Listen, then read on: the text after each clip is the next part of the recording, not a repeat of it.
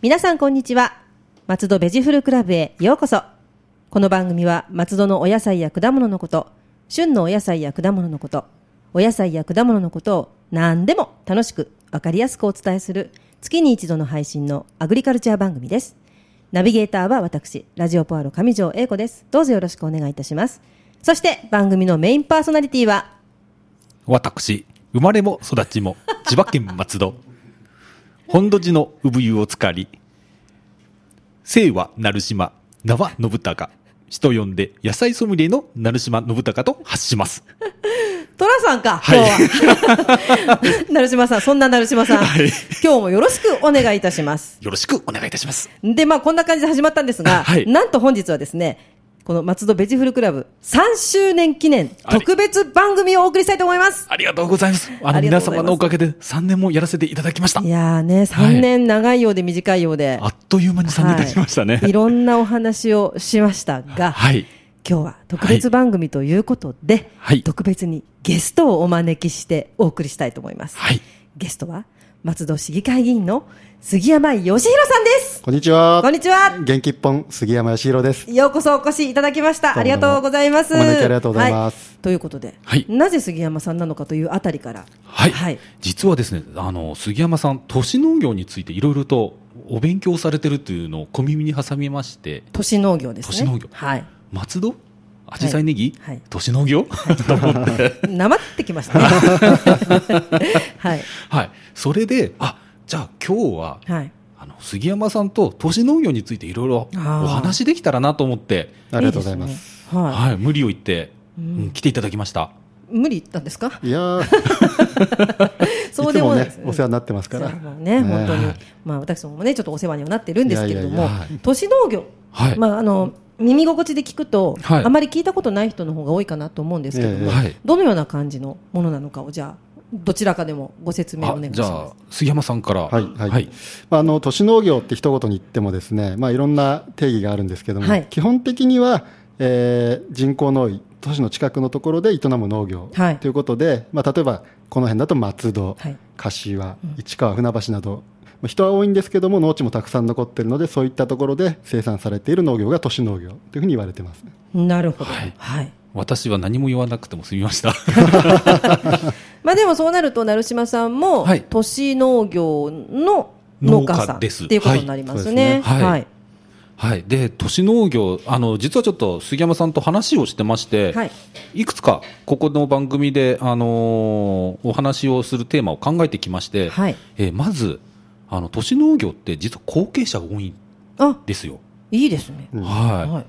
なぜ後継者が多いかっていうのを、またちょっと杉山さんから、はいええええはい。まああの純粋に言うとですね後継者というよりはまあ地権者の方がですね、多いとやはり都市農業の一番ですね難しいところでもあり特徴的なところなのはやはり地価が高いところで営まれている農業なので、あまあ、収入自体はそこそこ高いとはい。いうところがあります。はい。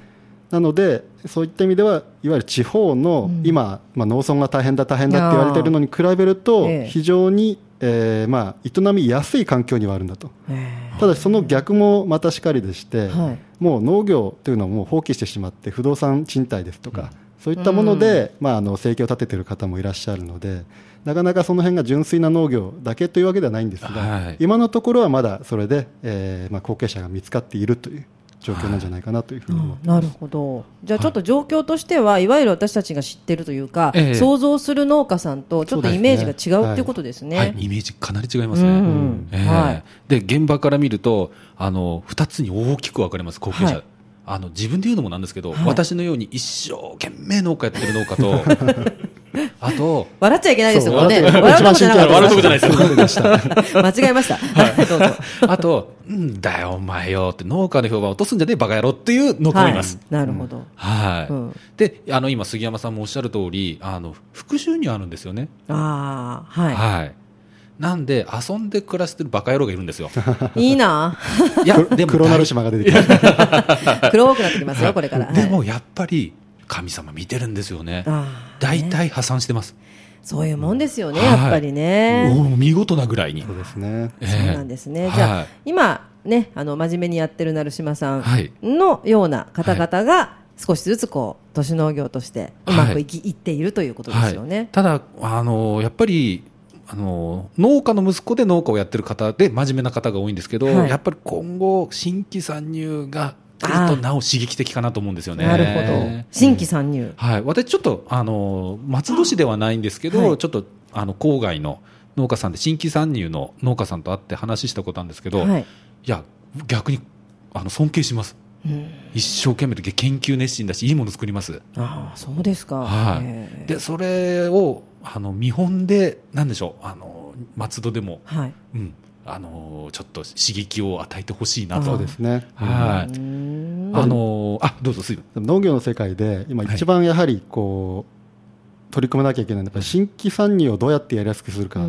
ていうのが大事なんですけども、ところがそこにですねやっぱり土地が問題になってくるんですよね。はいこう自由に貸せるものじゃありませんから、はい。今の法律のままだとやっぱりこう新しい人があの農業をすぐ始めたい時にすぐ貸してもらえるっていう状況じゃありませんので、やっぱそこのクリアをしなきゃいけないと。そうですね。あ新規ってことは、はい。自分で土地もなく、ええ。そういうつてとかもなく、はい。急に、急にって言って変ですけど、はい。松戸にやってきて、じゃあええ。農家さんやりますっていう方のことを新規ってはい、そうですね。なんですね、あなるほど、はいあそういう発想ってなんかなかったですね、今まではい私も。で、やりたい方結構いらっしゃるそうなんですよ。そうなんですね。で、土地を遊ばしてる人もいっぱいいるんです、実は。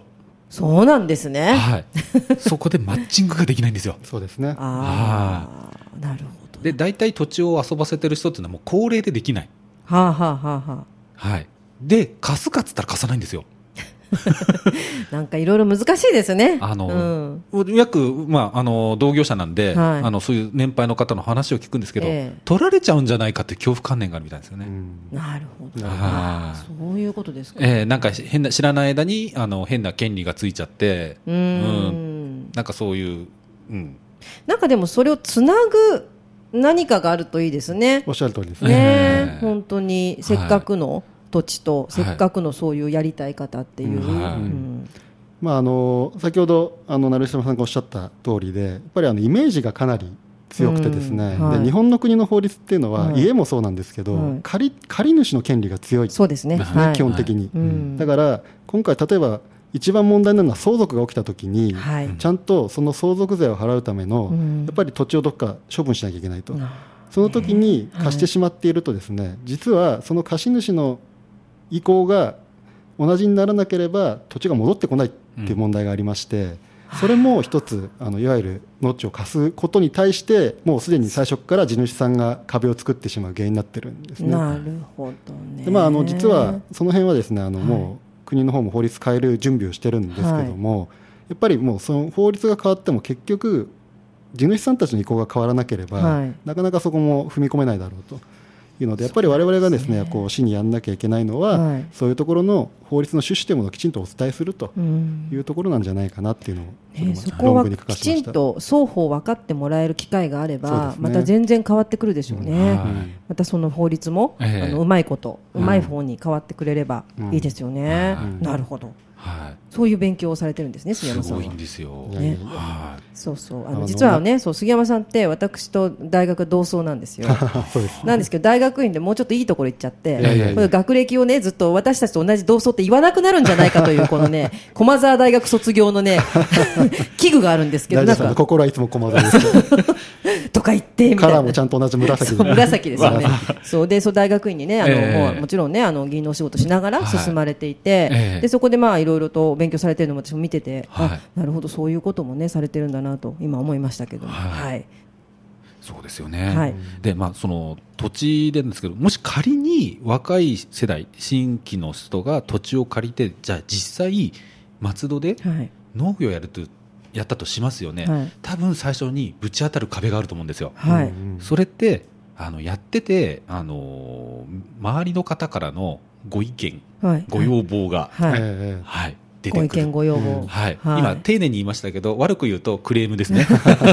ご意見ご要望クレームいいですねいいですねはい言い方いいですね、はいあなるほどそれがやはりはい。ぶち当たるぶち当たると思うんですよね。うん私も実際やってて、私のが先に来てるんですよ。はいはいはいはい。はいで、土地買うときって必ず不動産屋から、あのー説明を受けるはずなんですよ。はい。うん隣は畑です。はい、はい、はい。畑を一生懸命ここはやってます。はい。そうすると人間バカじゃないんで連想できますよね。はい。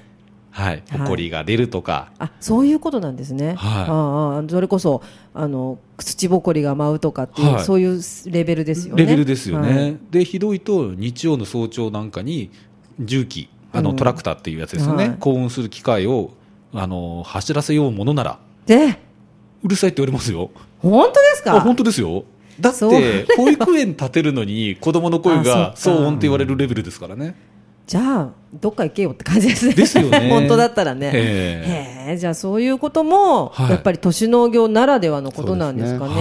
はね、やっぱりその、ひだ広いというか、ええ。広いところでボンとやれば、それ、はい。そういう文句も来ないですもんね。はねそれはね、でもやっぱりはい成島さんにこう、インタビューをさせていただいて、はいなんかそういう本当に現場の人の苦労を聞くとですね、うんあこんなことまで言われるんだっていうのは、ね、信じられないものたくさんありますからね。い。腐りますよ。だって皆さん、有機農法とかよく言うじゃないですか。はいはいで有機物も入ってますよね。はい有機物、まあ、一応、あの、完熟したものって匂わないんですけど、はいやっぱりちょっと、ほんのちょっと匂うんですよ。そりゃそうですよ。え有機物です。有機物ですから。はい。はいあのそれに、じゃあ言うんですね。はい、あの直接じゃなくて、うん。市役所を通すか、警察を通すか、うん。警察？で警察は連とか市役所ってはい、連絡を受けたら行かないといけない義務があるんですよ、そうですね。で来るんですよ、パトカーで、はい。であのちょっとお宅のねって、有機物臭いってクレームから、なんとかしてくれって、いや、本当に真面目の、真面目な話なんですね。真面目な話ですよ、うん。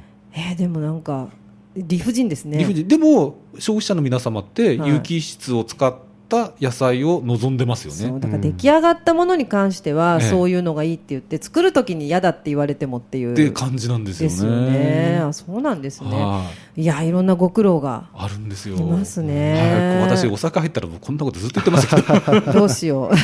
今ビール出そうかしら。大変なことにはいあでも、ねあれですよね、杉山さん、はいあの市民の方ってはい緑を欲してるんですよね、実は。そうですね、うんこれも総論賛成、各論反対になるんですけども、アンケートを取ると、必ず農地っていうのは残した方がいいっていうのが大半なんですね、そうですよね。特にあのやっぱり都市部うん。だと、やっぱりもうみっちり家が建ってるよりは、やっぱり公園みたいに緑が多い方が、うん。ね。まあ、生活にゆとりもありますし、うん。まあ、潤いも出てくると、ただその割にはやっぱり今言ったように、隣にあっては欲しくないと。わがままです。でこういうわがまま、まあ、わがままと言ってしまったらまああれなんですけどね。ただあでもそうイメージでね、こういうのあったらいい、ねこうした方がいいって言うけど、そうね自分ちのと横じゃ嫌だっていう。そうですね、うん特にあのリビングから見える場所にあると、やっぱりいつも目につくっていうのがあるんですかね。本当なんですよ、これって。うん、じゃあもう、そう、窓全部ね、なくしてスクリーンかなんかにしてね、なんか、北欧の風景でも映しときゃいいじゃないのって思うんですけど。うん。本当にそれ、今おっしゃる通りで、へあの例えば、はい。あの南側に家があって、私の畑が北側にあったとすると、はい。リビングって南側南側にはいやりますよね、うん。そうするとクレーム一切ないんですよ、うん。見えないから。見えないから。ですね。で逆に私の畑が南側にあって北側に家があったとすると、南側にリビング作るんで、は私の畑丸見えですよね、い。はい。んまあまあ。もう。いや、でも、そこ、それは、でも、そう、想定するでしょ、普通見えるところに。普通そうですよ、でうん。畑仕事してると見てないんですよ。ええ。私覗いてないんですけど見てると勘違いされてあからさまにカーテンシャッシャッって。それ、本当ななんんですよ。か寂しい話ですね。その一つ一つが結構心にずさってきますよね。結構痛いんですよ。いちいちですね。いちいちですよ、え。ー覗いてないのに。覗いてない。で夕方行くと雨戸を音を立てて閉めるんですよ。バラバラカッシャン。バラバラカッシャーンバラバラカッシャーンでちょっとなんか後ろとか背中に「見てません」って書いてる。覗いてません。なんか覗いてませんっていうなんか作業着かなんか着て 石ころ帽子みたいな。そうそうなんかもうやってもらいたいぐらいですね、はい、で結も。構俺心折れますよ、そんなもんね、はい日々のことですもんね、ええうん、やっぱりそれはちょっと皆さんぜひご理解いただいて、美味しい野菜を、ええ。地場のね、美味しい野菜を食べたいと思うのならば、そのあたりは少しっていうところありますよそうですね。あと、やっぱり話を聞くとですね、はい。あの、安く買えるって思ってる人が多いんですよね。そうなんですよね。要はあ。の、近くでこれだけなんだから、はい。これキャベツ2個だったら100円で売ってくるよみたいなっていうのをはい平気で言ってくる人がいるみたいで、行ってきちゃうんですね。いや。行ってきますよ。ぱそういうものもね、一つ、こう、工作者の人たちの心を折るようなっていうのも話も聞きましたね。あでもその直売所はい。で買うときに、はい。まあもともと安いじゃないですか、ええ。直売所。だけはいどなんか私見たことありますね、はい。もっと安くしろって言ってるおばちゃん、ええ。あうん、あのこれが一つでこの大きさで二つ入ってんだから、もっともっとちっちゃいから、ね、安くしろみたいなことを言ってるの見たことありますね。ちょうどね、今あの、もやしが安すぎて、うん。業者がも、ね、持たないなんてニそうですね。ュースがありましたけど、やっぱりこうデフレになりすぎちゃって、うん。本当にいいものをちゃんと作ろうと思ったら、いいものを値段するんだっていうので、うん消費者がやっぱり意識を変えないと、この問題は変わらないんですよね。あこれは本当に声を大にして言いたいですね。うん。そうですよね、ええ結局だからあの安いものをみんな欲しがると、ええ。安い、まあ、農法っていうのがあるのかわからないですけども、ええ。安い作り方で作る野菜がうん。出回るわけじゃないですか。はい、もはい、もちろん。で同じ味に感じた場合、い。やっぱりその一生懸命作ったお野菜の方がいいのに、はい。はい。そっちの方が高くなるわけですよね。はい。だからその感覚の、はい。なんかなんていうんですね、そのなんていうの知識のルフというか、それもね、うん。必要ですよね。まあ、ちょっとあの僕も論文書かせてもらったんですけど、はい。こうフードマイルっていうのがあるんですよね、例えばあの同じ野菜でもですねアメリカから持ってきた野菜と、はい。中国から持ってきた野菜もしくは国内から持ってきた野菜でどれだけの距離動いてるかっていうのをはい。計算したら、おそらくもうその距離が伸びれば伸びるほどエネルギーも使われてるし、はい。鮮度も落ちてるし、はい。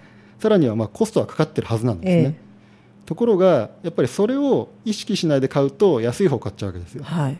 だけど本来だったらもっともっと近くでできたものを買った方が全体見たらコストは確実に安くなる、そうですよね。二酸化炭素も出してないはず。出してないっていうのを結構、まあ、フードマイレージっていうのを取り組みは進めてるんですけど、なかなかそれが市民に浸透してないと、えこういうのそういうのをちゃんとに表示した方が、まあ、市民がこう選ぶ時の参考になるんじゃないかななんていうのもねちょっと提案してるんですけど。本当それちょっと考えると分かるんですけど、なかなか考えるチャンスがなく、すねやっぱりあの目の前の値段で、うん。やっぱりコスパにもう,、行もうそこに特化しちゃうっていうのは、でそう直売所でやっぱりあの値段が安いって言うんですけど、はい。あの直売所に野菜を出してる人って大体おじいちゃん、おばあちゃんのはい。あの年金生活者の方々なんではそれで生活しようっていう意識がないんですよ、うんあはいはいはい。だから安く売っちゃうんですよ。うんあなんかそれもなんか目から鱗ですなんとなく、あはい。あそうですか。それが値段の基準になっちゃうんですよ、うん。そうですね、はい。うん。で、うん。我々はこれで生活してるから利幅とかやっぱ取りたいじゃないですか、はい。生活するので。そうですよね。うん。でやっぱ比べられちゃうんですよね、うーん。なるほど。先ほどねあの成島さんがおっしゃった、その副産物副収入の方が大きくなっちゃってるんですね、大体都市農家の3割が農業収入、7割が不動産収入って言われてますから、やっぱりその3割で暮らす気がないとそうなっちゃうんですよね。そうなっちゃうんですよね、でも低いところにその基準を置かれちゃうとうん。本当に生活できなくなっちゃいますよね。そうなんですよ。で、うん。私あのちょっと都会のはい。直売所行って、はい。裏側しあの視察で見させてもらったんですけど、はい。バックヤードにはい。最低価格を守りましょうって言って、はい例えば玉ねぎあの150円以下でつけないこととかって、はいはい。一覧表ガーって書いたんですよ。ほうほう。でそれを破った人は出荷できないんですよ。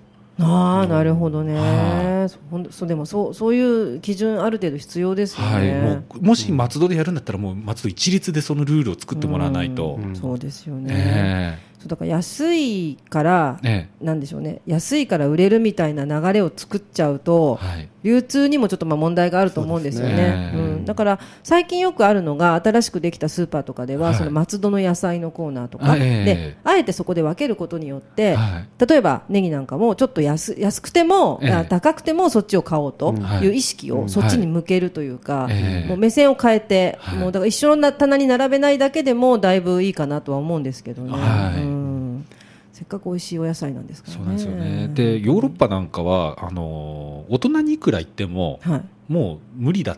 だから、子供のうちに教育しようっていう考え方なんですよね。えなるほど。だから、これから日本も、今、小学校からそういう教育をどんどんしていくのがいいのかなと思いますね。そうですそうですね。ね。え学校給食にもね、かなり地場野菜の取り入れる取り組みとかやってるんですけど、うんええまあ、ただ松戸の場合はやっぱり葉物が多いんで、どうしても冬に固まっちゃうんですよね。そうなんですよなるね。ほどね。はい。そうなんかちょっとコラムで読んだことあるんですけど、はいそのまあ、地場野菜を給食に使うということで農家さんがすごく気を使って、はいなるべく農薬を少なくしはいて作って一生懸命そのコスト度外視でやったのに、ええ。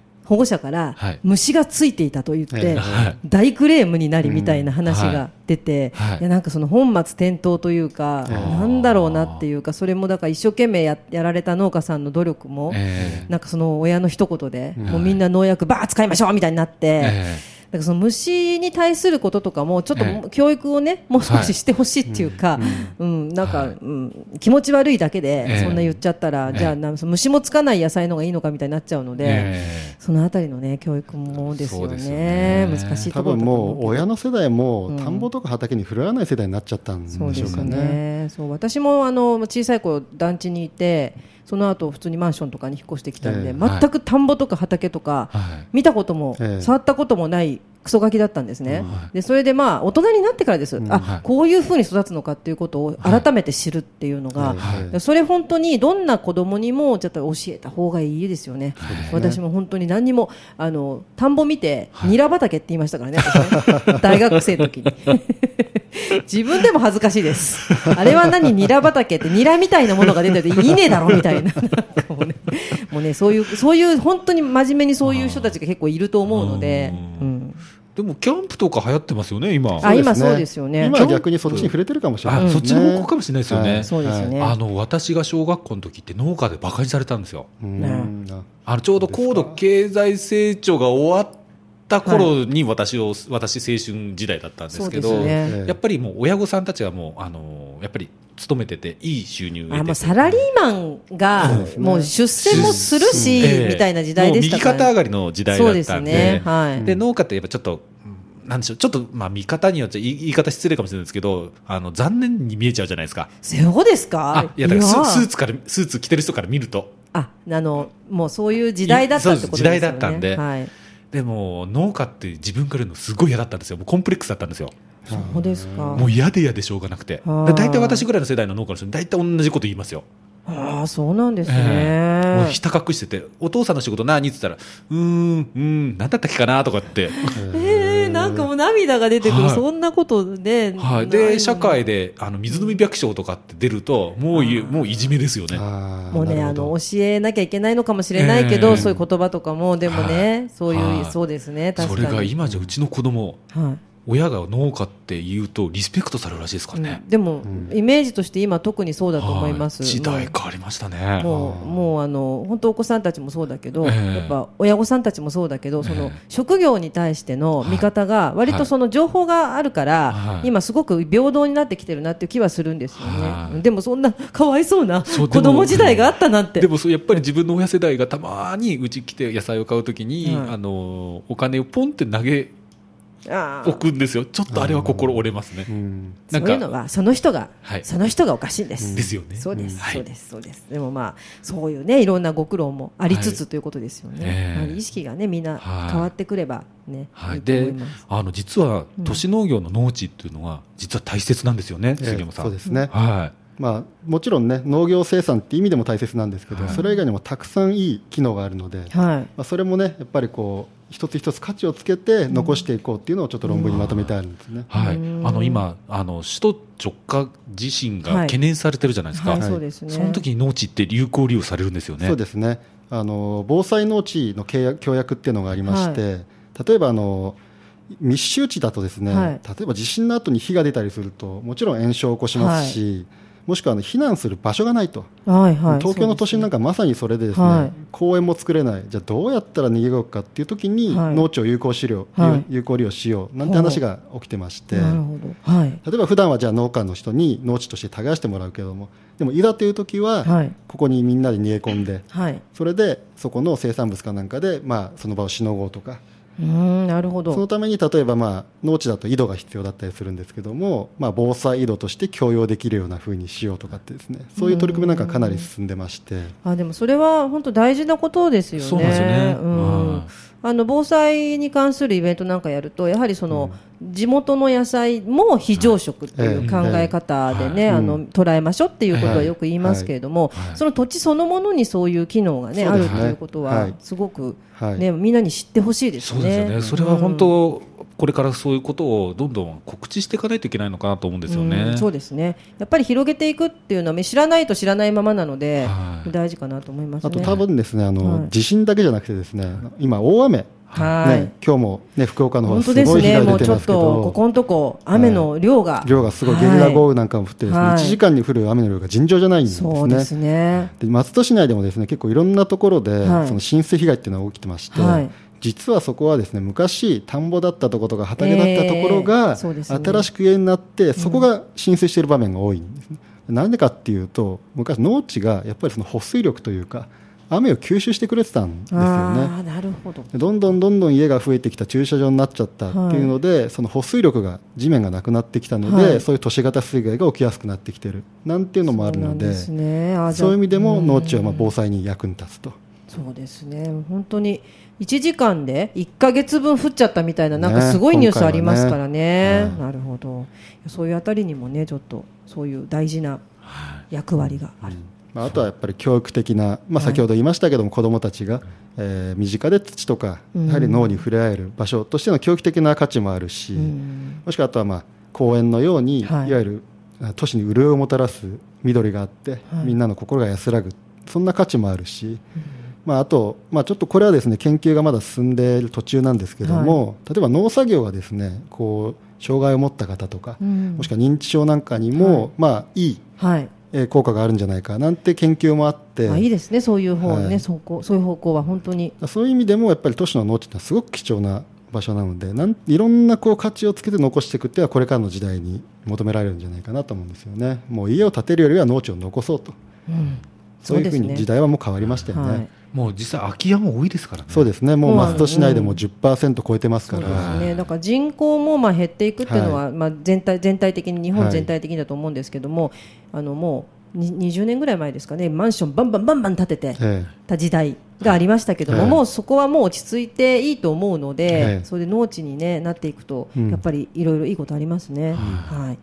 そうですよね。はい。あのちょっとあの認知症の方が農作業っていう話で、はい。実は今日ホットな話があって、ええはい。えあの今日ちょっと枝豆をあのやってたんですけど、えはい。ご近所の認知症のおばあちゃんが来て、はい、うちでずっとあの選別してました。ああなるほど。すごい。うんうん。それはあの自主的に。自主的に。あーはい。そうなんですね。うん。あのちょっとあのうんあの早く帰んないかなと内緒思いながら。でもなんか楽しいことだったんでしょうね、おばあそうみたいですね。なんか刺激がなかったみたいで、はい来て。手をで使うっていうのがね、はい。いいっていうふうにあと言いますし。コミュニケーションしたかったみたいですね。それは大きいですね、え。なるほど。はい障害を持った子どもたちでも、はい。やっぱりこうなかなかこう普通の仕事、あれはい。もこれもってのはできないんだけども、一つ、この単純な作業だと、ものすごくこう能力を発揮することがもうたくさんいるんですね。すはい。今はもう本当にいろんな技術があって、もうハウス、まあ、いわゆるはい。ビニールハウスとかですよね、またはそういうパッシブハウスとかっていうのがあって、はい。そういったもので、ね、環境が制御できると、あとはそういう子たちが作業することによって生産物を生み出したりとか、収入を生み出したりっていうのもかなり可能になってきているので、その辺も技術の革新でね、いはい。一つ農業の一つの可能性として、うん。い。い方向だななんて思ってます。そうですね。本当に。いろいろなかところでいろいろな方向で脳っていうものがええ。いろいろとそういう、まあ、役に立つって変ですけども、はい。みんなの相互作用になるっていうのはすごいいいことだなと思います。はい、その今あの最新技術を使って農業っていうことなんですけど、はい。最近あの大手さんが植物工場を始めてますよね。そうですね、はい。はい、工場。工場、はい。あのはい。有名なとこだとキューピーさんとはい。三菱商事でしたっけ、ですね。はいはい。はいはい。あのさあのサラダ。サラダクラブですね、はい。はい。い、わゆるカット野菜のはいはいはい。専門のね、はい。うーん。あサラダ菜そうですね。とかですね。聞きますね、はい、なんかそれこそビルのはい。中にす畑があってみたいなええやつですよね、うん。結構あの昔と違ってその農業がその最新技術使うことによって生産性を上げたりとかあとは再現性っていうんですけど、はい。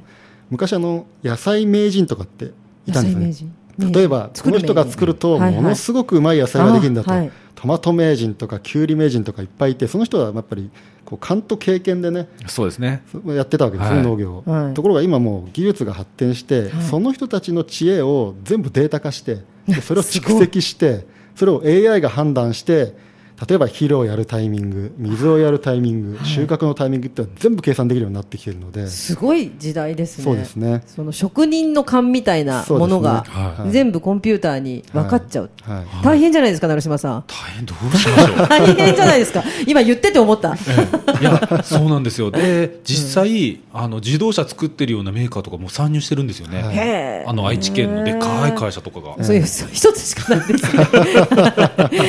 伏せる意味がわかりませんけど。まあまあまあまあまあ。まあ。はいええ。いや、もうで、なんだっけ、いちごだかトマトかをもうシ,、はい。システム化することで、ええ。いちごとトマトはやっぱりやりやすいみたいやりやすいみたいですね。はい。そうなんですね。はい。ただ、ネギは、あのー ネギはできねえだろうみたいな。うっしっしみたいな感じありますか？やっぱりあの、栽培期間が短いものじゃないと回転してなんぼなんで、はい、なるほど。長いものはやっぱむ向かないみたいなんですようね。ーん、あーなるほどね。ただ、まあ今までもその野菜工場ってずっと前から来る来るって言っててずっと実は企業さんに失敗してきたんですよね。あ、そうなんですね。でなんで失敗したかっていうとですね実はその農業に関する知識がない人が多かったんですね、はい。えその最先端の農業なんだけどもでもやっぱり既存の農業の知識も必ず必要になるので、だからそれが AI が入ったからといって、今の農家が全部駆逐されるってことにはならないんじゃないかなって思いますね、はい。えでも今、その AI でそのやろうとしてる会社たちが、その農家のプロとかって言われる人たちに近づいてるんですよ、実は。えええへえ、あそうなんですね。はいはい。で私もあのとある人からああの注意を受けました。注意？注意つうかあの アドバイス？アドバイス？クレームみたいなもんですか？あじゃなくてあのいい方でいい方で。あ、いい方で。今そういう会社が農家の経験とか勘はい。を集めてるはい。で契約書書かされるんですよへえ、はい。このあのしなんでしょうあの農家のその農作業のはい。あの知識はあの株式会社ホニャララにあの贈与するみたいななんかだいからやん、そんなの。だから農家の人は あの農家の人ってあの基本いい人が多いんですよ、うんあ正直っていうんですかね、変人がいいに言うとですよ騙されやすいんですかね。騙されやすいんですよはい。んでサインしちゃってまとまったお金もらってやったーって言ってるんですけど、その人あの次からこれ俺のあのテクニックだって言えないんあ、じゃあそうですねもう、なんかもう、なんだろう、知識権というか、そうだろななんて言うんでしょうね。ですかね。ええうん、なんかね。はい。じゃあそれ気をつけた方が。気をつで結構もう、あのー被害被害じゃないですね。そういう。でも目の前のやっぱりその、まあ大金積まれじゃないですけど、ええ。それにやっぱり負けてしまう負けてしまう。でかうん。やっぱりよくやれてですけど細かい字で読む気を失せさせるように。よくありますね。よくある手だ契約書には、ははい。い、書いてあったでしょみたいな。はい。書いてあったでしょって。言ったんで、あのーそういう話来たら契約はちゃんと見なさいって、そうですね、え大事ですね。農家の方々もやっぱりビジネスだと思って農業やらなきゃいけない時代になってきてるので。ああそうですね。それが本当にそうなのかもしれないですね。ビジネスマインドですよね。えそうなんですよ、ね。本当に、あのうちのあやめやめとこう。なんだ？今ちょっとすごい。黒なるしま黒また。黒っぽくなってきたいやのだ あのそうあのービジネス感覚ないんですよでもなあってほしいようでなんかその消費者というか市民からするとなないでいてほしいようなううん。うん。なんかそのやっぱりその自分の思いで作ってるっていうのがやっぱり買う人もその思いを欲しいじゃないですか、あはい。だけどでもやっぱりそういうところで騙されたりしたらいけないので、ええ。ある程度そこはビジネスで。そうなんですよ、はい。あのだからいい意味でのビジネスマンになってほしいんですよ。そうですね。はい、あのやっぱりこだわって作ってる仲間いっぱいいるんですよ、はいであ PR しないんですそこを。はいそれがね。そう。で、ん。なんで PR しないのかっていうと美味しきや黙ってっても売れるっていう、ううんんちょっと、うん、もったいないなっていう、うん。確かにそうなんですけど、え美味しさにやっぱりかつそのはい。値段とかそういうことのはい。なんかいろんな情報に負けちゃうみたいなのがもったいないですよね。はい。これだけこうやってっていうそのストーリーがあるとはい。人間必ずそれを受け止めるのではい。それは語った方がいいそうなんですよ。だからね僕は一生懸命仲間にはいストーリーを作ろう、ストーリーを作ろうって言うんですけど面倒、くさいとか なんかちょっと可愛くていいですね面倒くさい。くさいとかなんでそれをやらないといけないのってえそっから説明みたいな。あーでもねもったいないですね。本当にそれだはけ気持ちと思いがあってのね、ええ。ものだったら特にそうなんですよね。であのアジサイネギの生産してる若い子たちって本当に一生懸命作ってるんですよ。ははいはい。でこれストーリーにできるんですよ、はい。うん。でもそこまでいかないんですよね。いや黙ってても美味しく作ってりゃ売れるからって言うんですよいやいやもうちょっと工夫しようよって、うん。まあ、本当だったら他の産業だったら、これはね、会社だったら当たり前に分業するんですそうなんですよね。うん例えば、ねまあ、マーケティングをやる人たち、はい。マネジメントをやる人たち、はい。広告をやる人たちって、これ当たり前に分業するものが、はい。農家っていうのは全部自分でやってるんですよね。そうなんです。それがでも本当そうですね。そこが難しいところなん、うん。都市農業の難しいところそこなんですよね。そうなんですよ。そこちょっとでも、はなんかアウトソース的に それやれる人いないんですかね。あのーうん。あなんでしょう。あの、やっぱり農家発信じゃないと動いてくれないんですよね。丸投げすると、やっぱ人間の心理的に、あ、うん丸投げされちゃったじゃないですか。で、うんあの、農家がこんだけ一生懸命 PR してるってなると、やっぱり一緒に協力してもらえるんですよね。まあでもね、そうですよね、つうんまあ、生産者であり、もうええ広報宣伝部長でありみたいなところはもう絶対担わなきゃいけないですもんはい、ね。でこれが会社だったらい広報っていう部署があれば、はいそこに任せられるし、ええあの経理だったら経理で任せられるんですけど、我々個人事業主の塊なんですよね。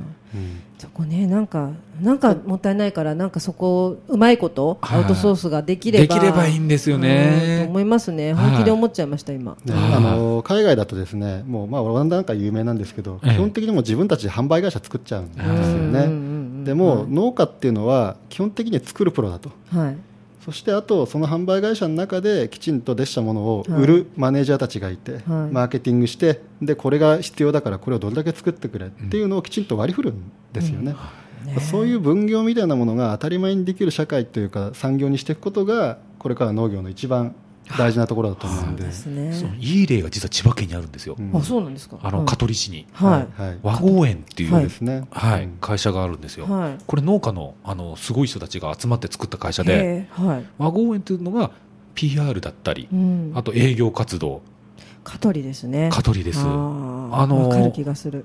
ちょっとググるとすぐ出てきます。はいそうですか。今、日本で一番有名な有名な生産法そうですね人ですね。はいなんか香取ははい私好きでよく行くんですけど、はい。その農産物の PR の仕方がはい。すごいなって思った思ったあのショーカードとかそのなんでしょうえ。え置き置き方とかがあったんで、はい。なるほどって今ちょっと思っちゃったんですけど、はでも本当そういうところがあってはい。安心してはい。いい野菜を作れるっていう、うんところになってほしいですね、ええ松戸もあのもし次、香取行ったらですね、ザ・ファームっていうこの和合園さんがやってるあの、はい。グランピングの施設があるんですね。グランピング。もうそこにはやっぱりあのバーベキューがあって、はで上に農農家レストランがあって、はい。いいな。でそこで採れたものをもうそこでちゃんと出すみたいな、い。わゆるもう6次産業化ですよね。そうですね。もう6時はいもう農業の生産物を生産物としてだけで売るんじゃなくて、ん。やっぱり商品化して、さらにはそこにサービスを組み合わせないと、6次産業化って言えないので、うんそこまでをね、ちゃんとこうやるためには、やっぱりそれなりに組織化しなきゃいけないんですそうなんですよよね。ね。まあグランピングっていう言葉が出てきましたが、あのはいリスナーの皆さん、グランピング、調べてください。豪華なキャンプ豪華なキャンプです。豪華なキャンプです。あの、手ぶらのキャンプってそうそうですね。なんかあの、はいすごいソファーとロッキングチェアがあるみたいなところでキャンプをするみたいなね。もうすごい私はもう憧れていて、ずーっとそのサイトをずっと眺めてるんですけど、そうそんなところがあるんですね。ええそこもね、ちゃんと見て調べてきましたけども、はそういうのもやっぱ可能性の一つなので、うんもういろんなチャレンジをしてって、ビジネスなんてのは、やったものは必ず当たるわけじゃないので、えいろんなチャレンジができる土壌を作っていくのは、これは JA とか行政の役割じゃないかなと思うんですよね。そうなんですようんね。本当そんな感じでね伸びてっていただけるといいななんて思いますけど。あではいも JA っていろいろね言われますけどあのちょっと意識変わってきましたね。そうですね。そうなんですね。はいはいほんほんのちょっと。いやでもあのー そんなにちょっとちょっと強調しなくても。あの僕の周りにいるはい農協職員はかなりいい人たちです。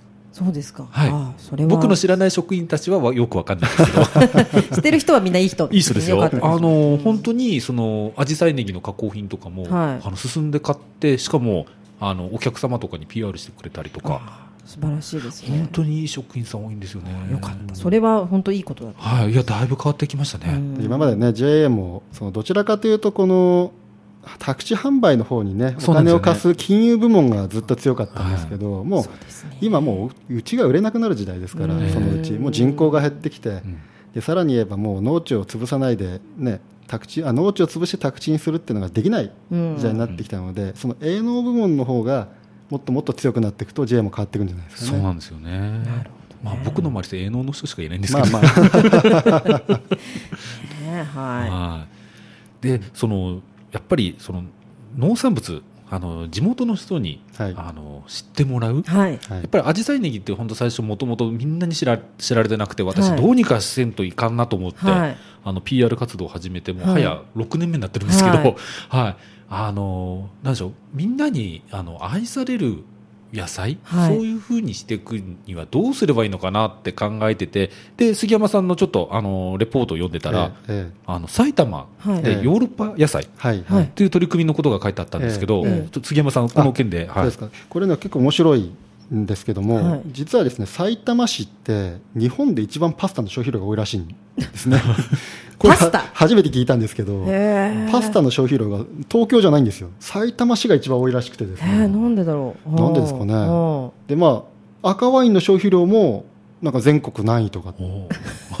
埼玉、フランス人化宣そ言。れそれがですねこうベースになってでうん。いろんなですね実はあのヨーロッパ系の洋食のレストランがたくさんあるみたいなんですね、なるほど、あそうレストランですね。ところがやっぱそのシェフたちって結構こだわりがあるんで、うん。ヨーロッパの野菜を作ってこのちゃんとした本場の味が作りたいと、はい、でそれが手に入らないなんとかなんないかっていうのでそれ農家の人と一緒になってヨーロッパ野菜を作ってみようって言ったらできちゃったの、へえ、すごい。そしたらもうそのヨーロッパ野菜研究会っていうところが作ったものでないとやっぱりいい味が出ないっていうんで、はい。地元のレストランももうこぞって作るようになってきたと。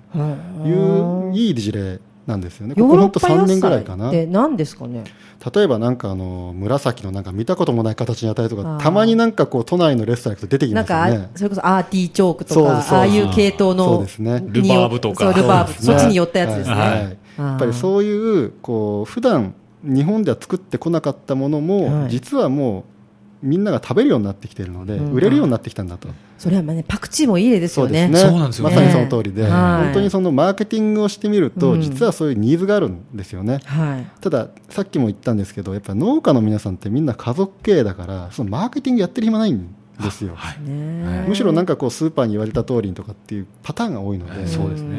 やっぱり自分の中でニーズを掘り起こして売る、そこで商売のチャンスがあるんだっていうビジネスマインドを持ってみると、実はマスドもね、いろんなチャンスがあるんじゃないかなって思ってるんですよね。はそうですね。で私もそのあの杉山さんのレポートを読んでてふと思ったんですよね、はい。松戸ラーメン屋さん多いじゃん、はい。はい。出た。はい、しかもねも実は千葉県の県内でも1位に争うほどの生産量、はいネギとラーメン、はい、はい。ネギとララーーメン？メン？みどったかで聞いた。どっかで聞いたような。はい。そうですよ。そうなんですよね。そして私たちがはい。立ち上げた、はい。はい。松戸ネギプロジェクトの話へとつながるわけですね。そういうことです。はい。はい。はいすごい。今びっくりした。あそうなんですよね。ええ。まあ、そんなあの思いの成島さんで、そんなお勉強をしている杉山さん。はい。あとはまあ、私たちのようにネギつながりと私は言わせていただいてるんですけど、はい。ポアロというのはネギですということでね。あとはあのラーメン屋さんとか、はい。皆さんでまあ、ちょっと何かできないものかねと始めたのが、えっ、と、一昨年ですね。はい、そうですね。はい。はい。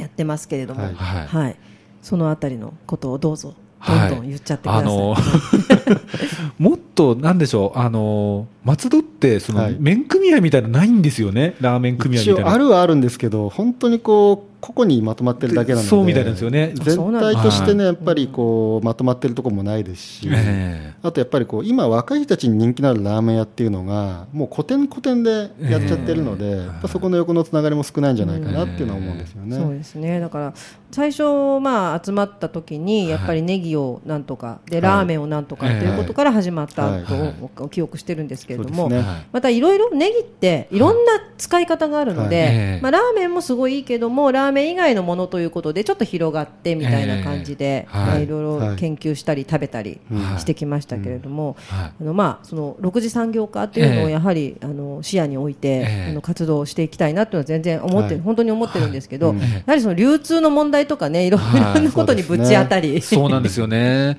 はそうですよね。まあ、でも本当にですね松戸の場合は矢切ネギと紫陽花ネギって2つネギの種類があるっていうのはかなり一つの売りになるので、そうですね。ただ今まであまりそれがコラボレーションしてこなかったんはいですよね、はい。まあ、おかげさまで、ね、初めてそういう試みをさせていただいて、はい。それなりに評価も良かったみたいなので、えまたちょっとねあのいろいろ考えながらやっていきたいなと思ってて、はでまたちょっとねあの方向性も変えて健康的な食事みたいなところに特化したものも、ええ。あそれいいですね。うん。はい、例えばはい女性も食べやすい、はい。まあ、例えばカロリーが低いですとか、あとなんなんだろうなあのいろんな数値が気になる人に、大丈夫だよみたいな、うん。食べ物もいいかななんていろいろ案はねいろいろ出てるんですけれども、ええ。はい。そうなんですよね。で、実は、あの、皆さんご存知かどうかわかんないですけど、あの、ね、松戸でもものすごい有名な、あの、はい。ラーメン富田さん。はい。はい。あれ、ダブルネギなんですよね、実は。そうですね。そうなんですよね。そうなんですよね。もっとそれね、はい。あのネギ農家さんからも発信した方がいいですよね。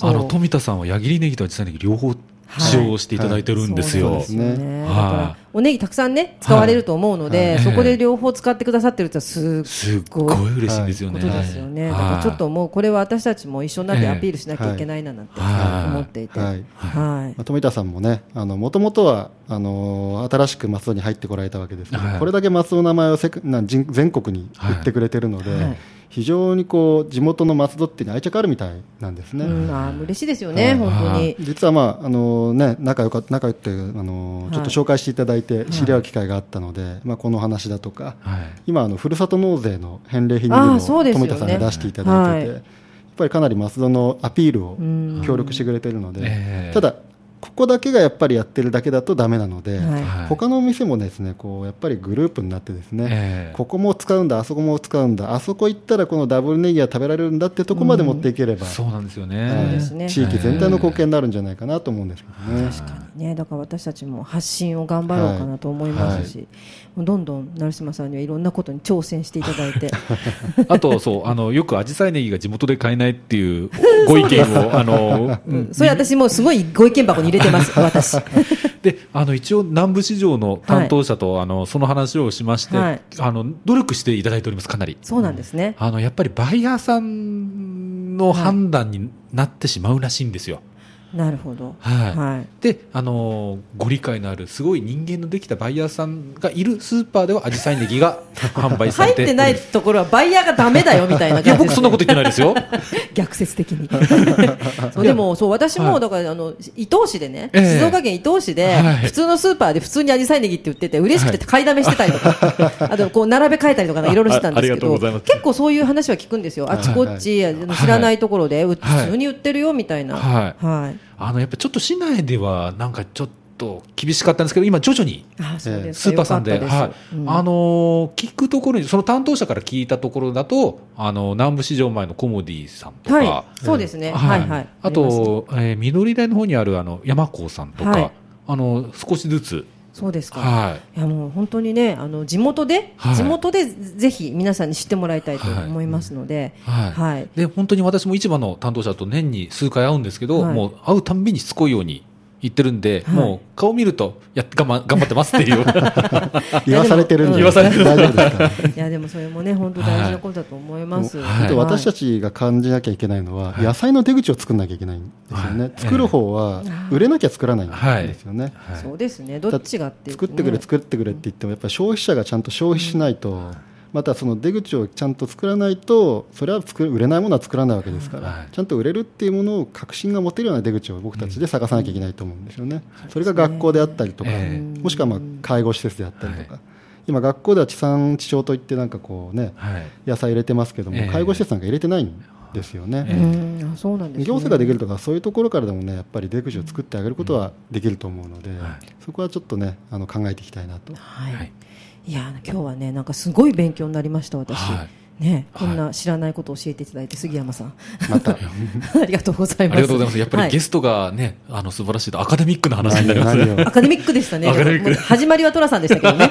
でも我々あんまりアカデミックな話初めてですかそうらね。あの意外とね結構な長々お付き合いさせていただいた中で一番真面目な話したかなっていう気しますけれども、いや今日は本当に素晴らしい特別番組になったと思います。ははい。い、杉山さん今日はありがとうございました。ありがとうございました。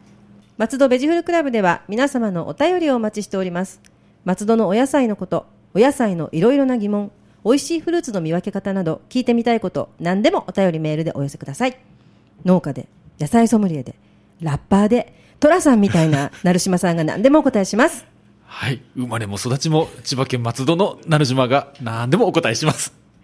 メールの宛先はラジオポアロ松戸ベジフルクラブ係メールアドレスは野菜アットマーク FM 松戸 .com です。ポッドキャストや iTunes でお聞きの皆さん、インターネットでラジオポアロと検索していただければ一番上にラジオポアロ公式ページが出ます。